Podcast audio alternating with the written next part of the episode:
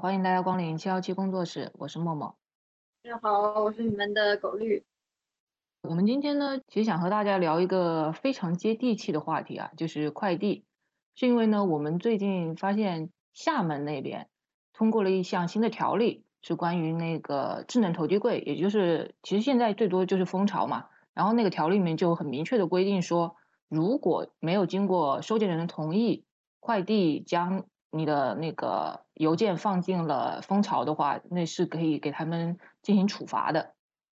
今年好像快递和外卖这些经常的上新闻，可能是由于疫情过后，大家使用快递和外卖的频率越来越高哈，隔三差五就看到相关的一些新闻。像这个蜂巢呢，上半年的时候就曾经引起过一轮抵制嘛，就是最开始蜂巢进入各个小区的时候都说。免费啊之类的，结果突然上半年蜂巢说啊，超过十二个小时的快递要收费，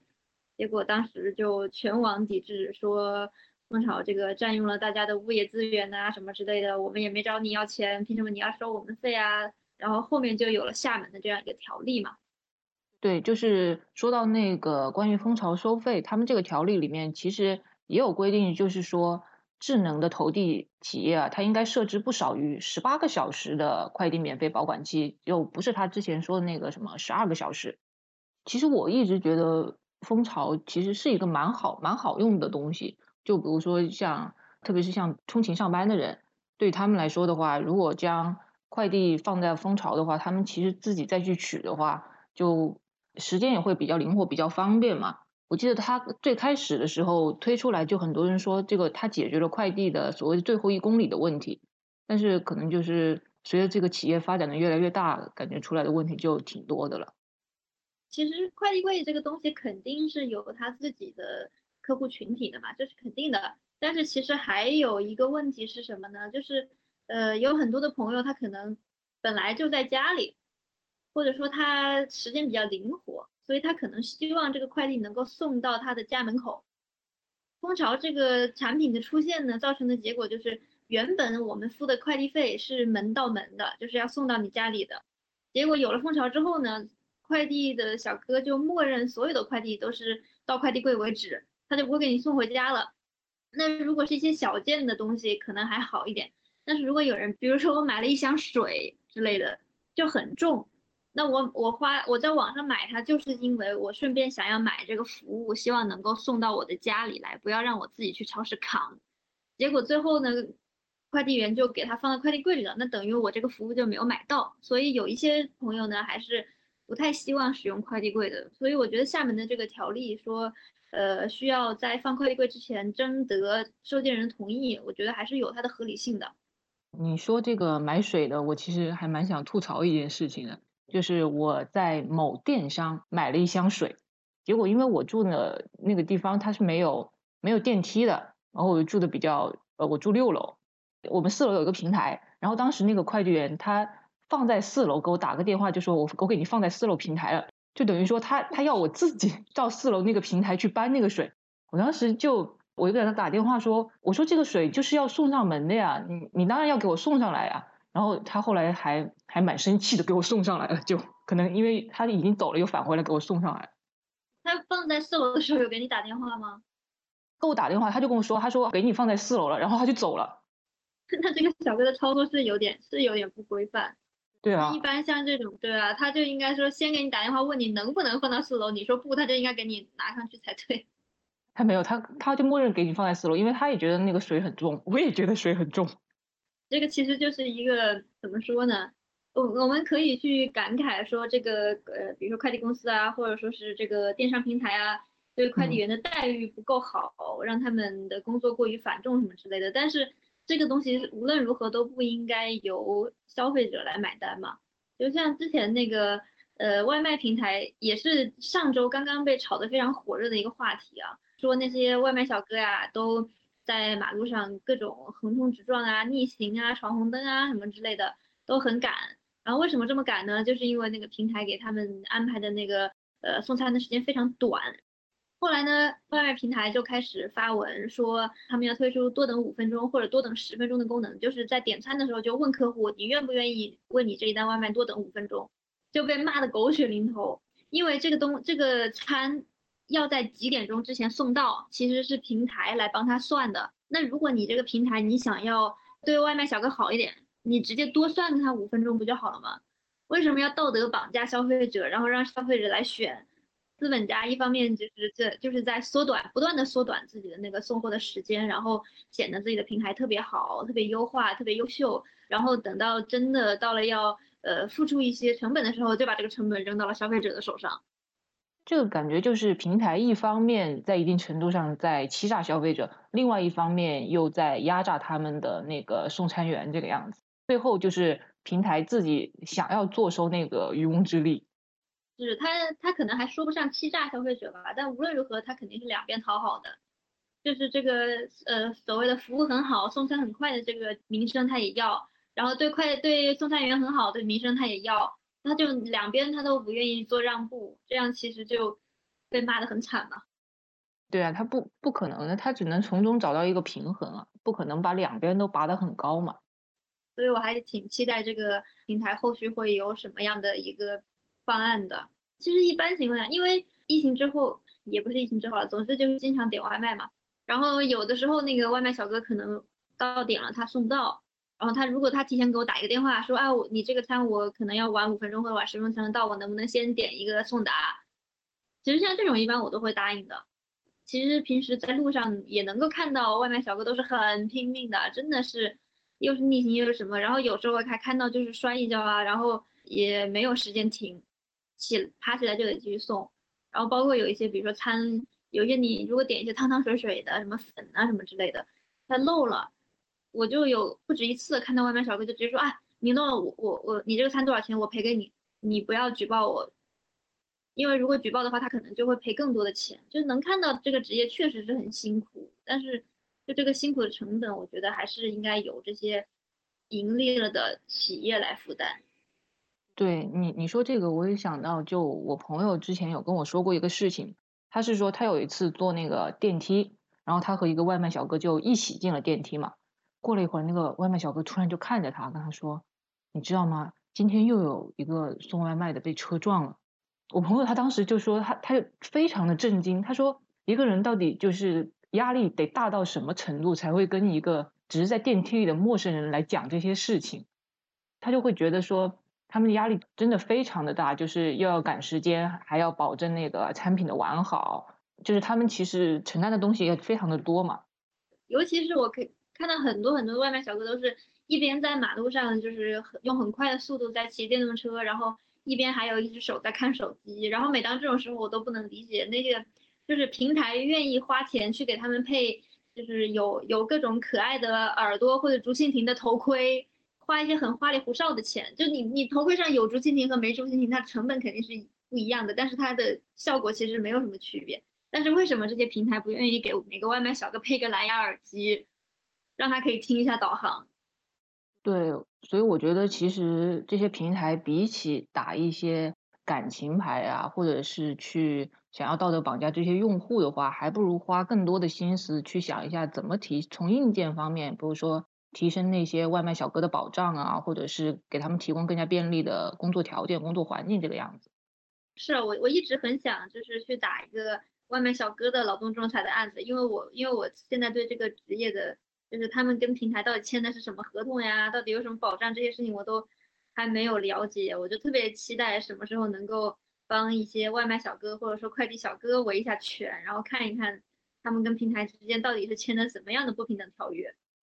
我记得之前有看过，就是相关的信息，他是说，其实外卖小哥和平台之间，他们签的不是劳动合同，就更像是那个劳务合同。所以其实平台对于小哥他们自身的，比如说一些应该从劳动层面给的保障也是非常少的，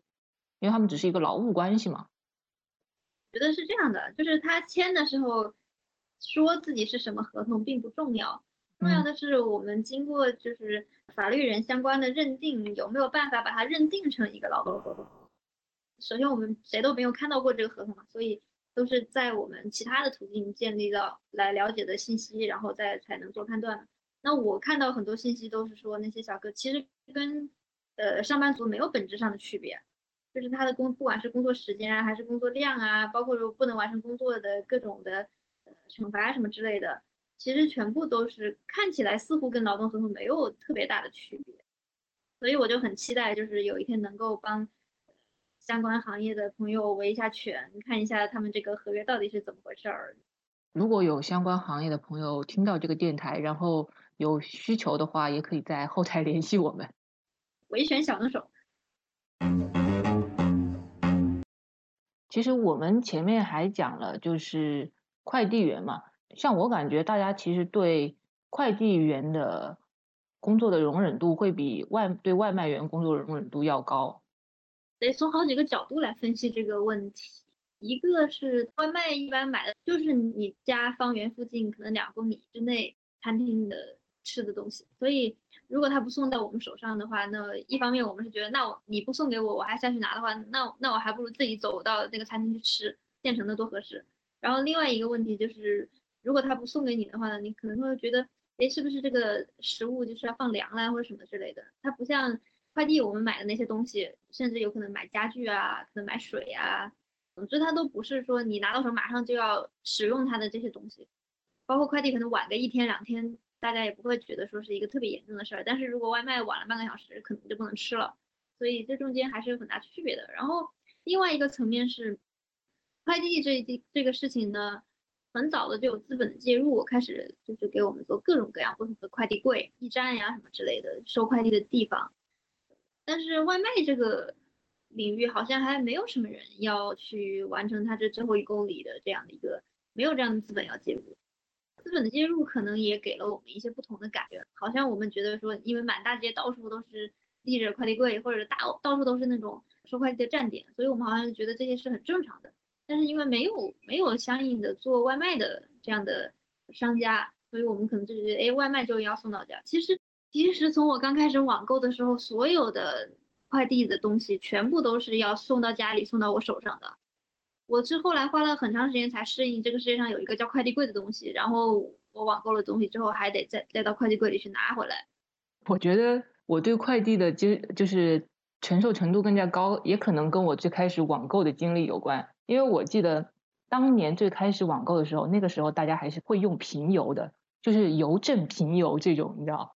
然后那个就真的一个是时间长，而且有时候你就要自己去那个邮政的那个站点自己去拿，他可能在你家，你还要坐公交车啊什么去去拿这个样子。小时候我家就住邮局旁边，所以我从小这个体验就很好。其实快递行业现在会出现这么多问题，有一部分也是因为它发展的过于迅速。它这个行业的规范可能赶不上这个行业的发展速度。是，其实外卖我就不是那么清楚，但是快递呢，它有一些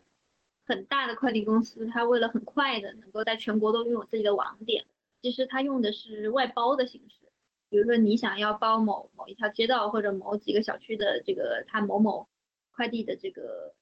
最后的派送权吧，你就给多少钱。然后它当然有一定的规范，但是就没有那么的严格，而且也很难执行嘛。如果客户不去投诉的话，其实最后他的这个最后一公里送出来什么问题，其实总公司是不知道的。所以其实日常也是提醒大家一定要小心，不要发生太激烈的冲突。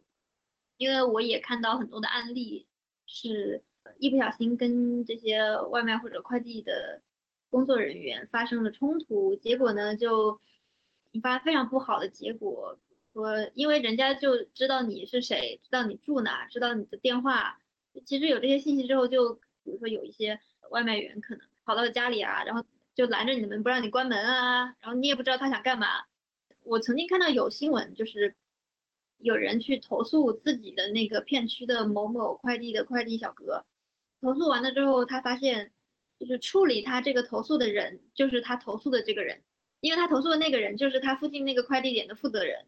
所以就他自己要处理自己被某人投诉了，那你可以想象他一定是很生气的呀，然后直接就上门就来威胁了，说啊我收到了你对我的投诉，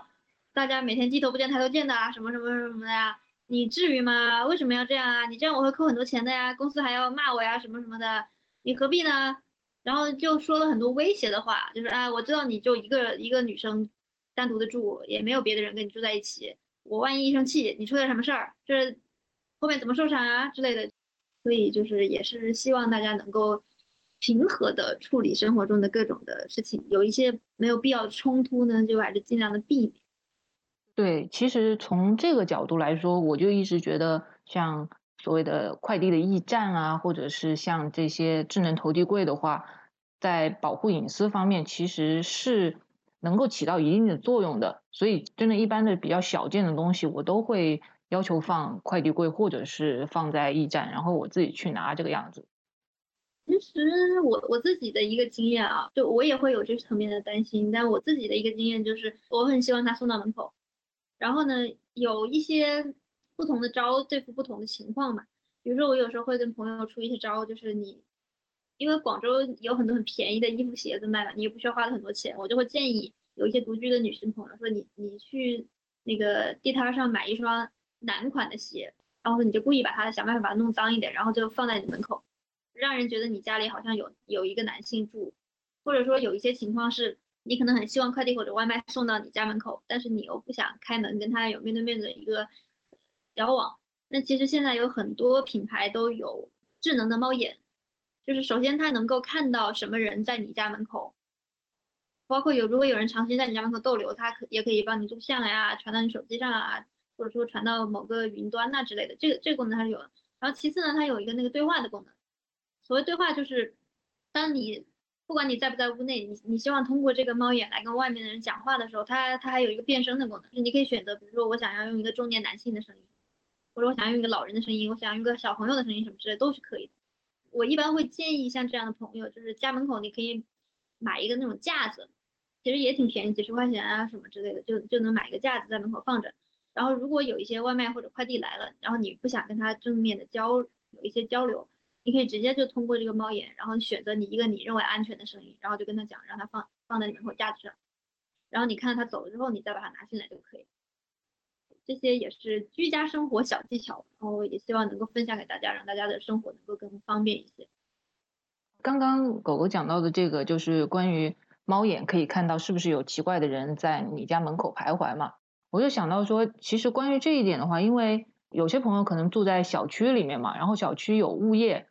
其实像这个就是，比如说物业或者是你们小区的保安，在如果他足够负责的话，我感觉像这些有陌生人或者是奇怪的人的话，他们是应该能够发现的。哦，完全同意。而且不仅是呃发现，就是不仅安保这一块是物业职责，其实在以前。像什么收件啊什么这些事儿都是物业的职责，就是我小时候的记忆是那个小区里面应该是有邮筒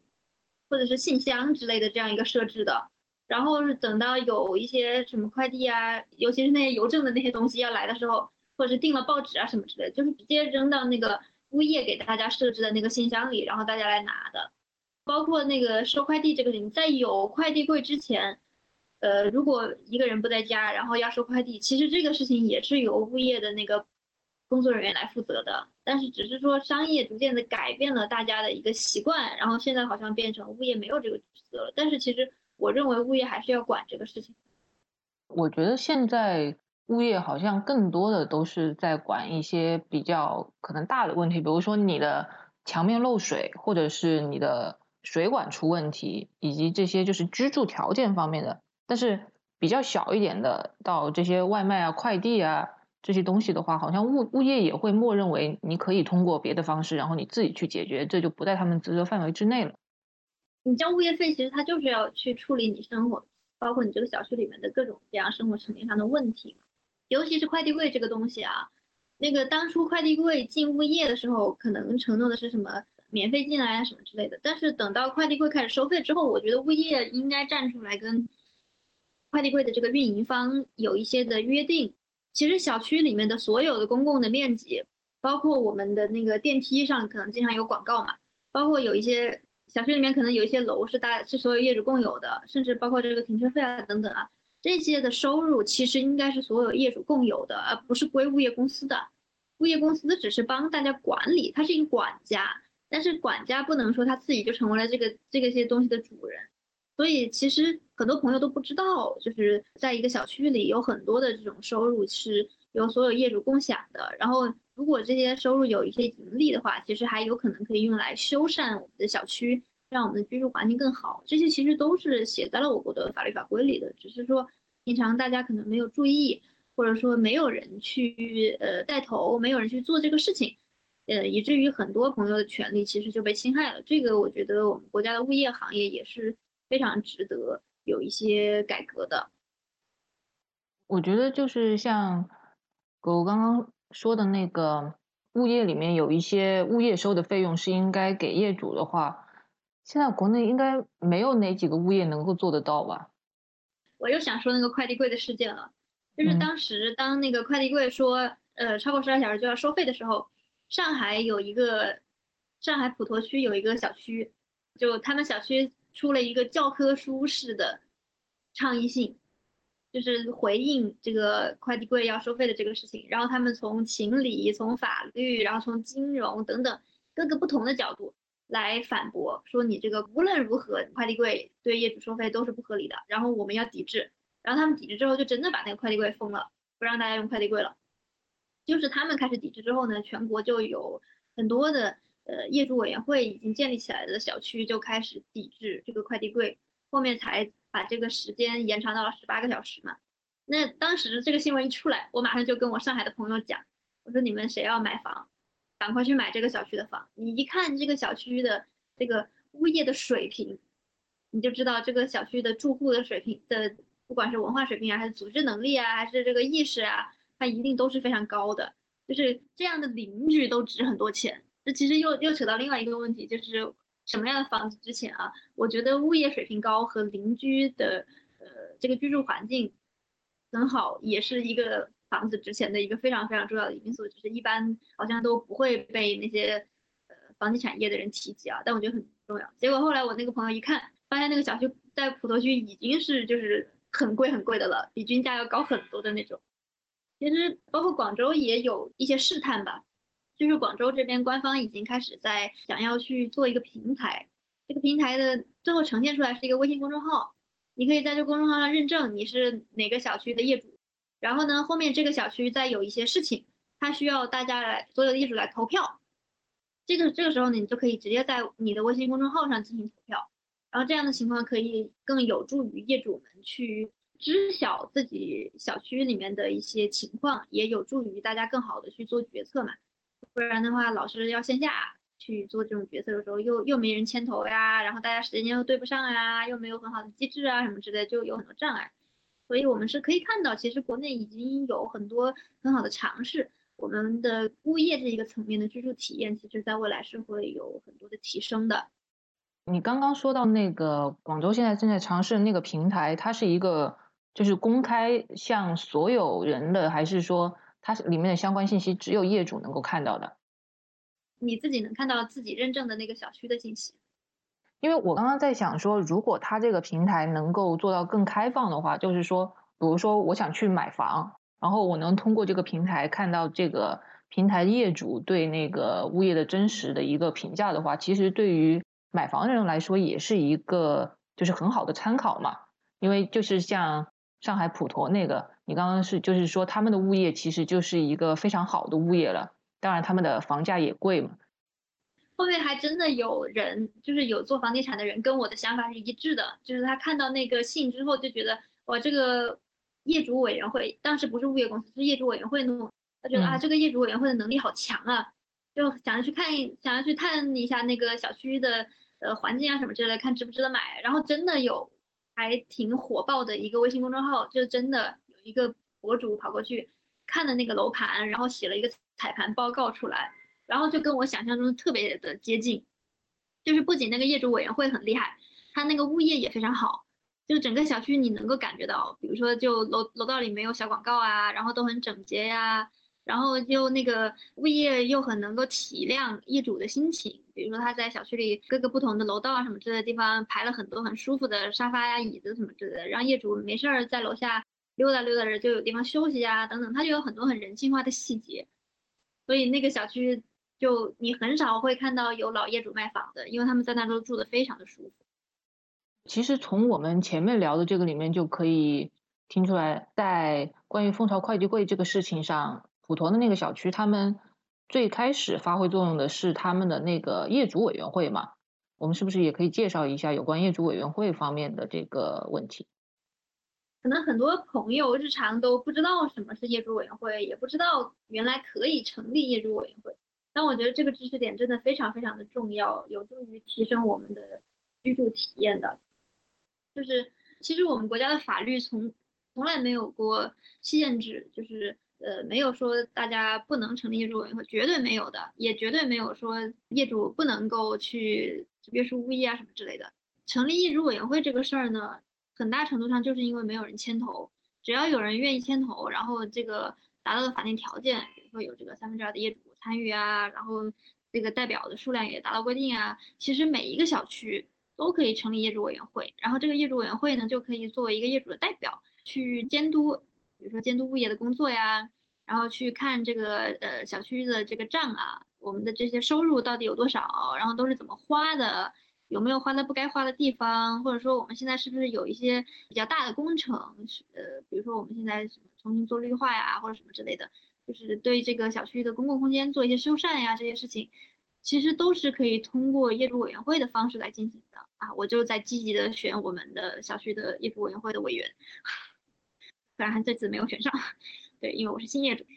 其实我觉得这是一个很好的实践。就像我们日常会碰到的很多当事人都是这样的，就是他来找我打官司的时候，他可能觉得说啊，我这辈子都没有做过这样的事情，我能不能做得好？如果没有律师的帮助，我我可能坚持不下去啊，等等等等。但是等到我们帮他把官司打赢了，或者说通过其他什么方式争取到了他想要的那个合法的权益之后，他可能就会非常的有力量，就会发现哦，原来我是可以去维护我日常被其他人损害的一些权益的。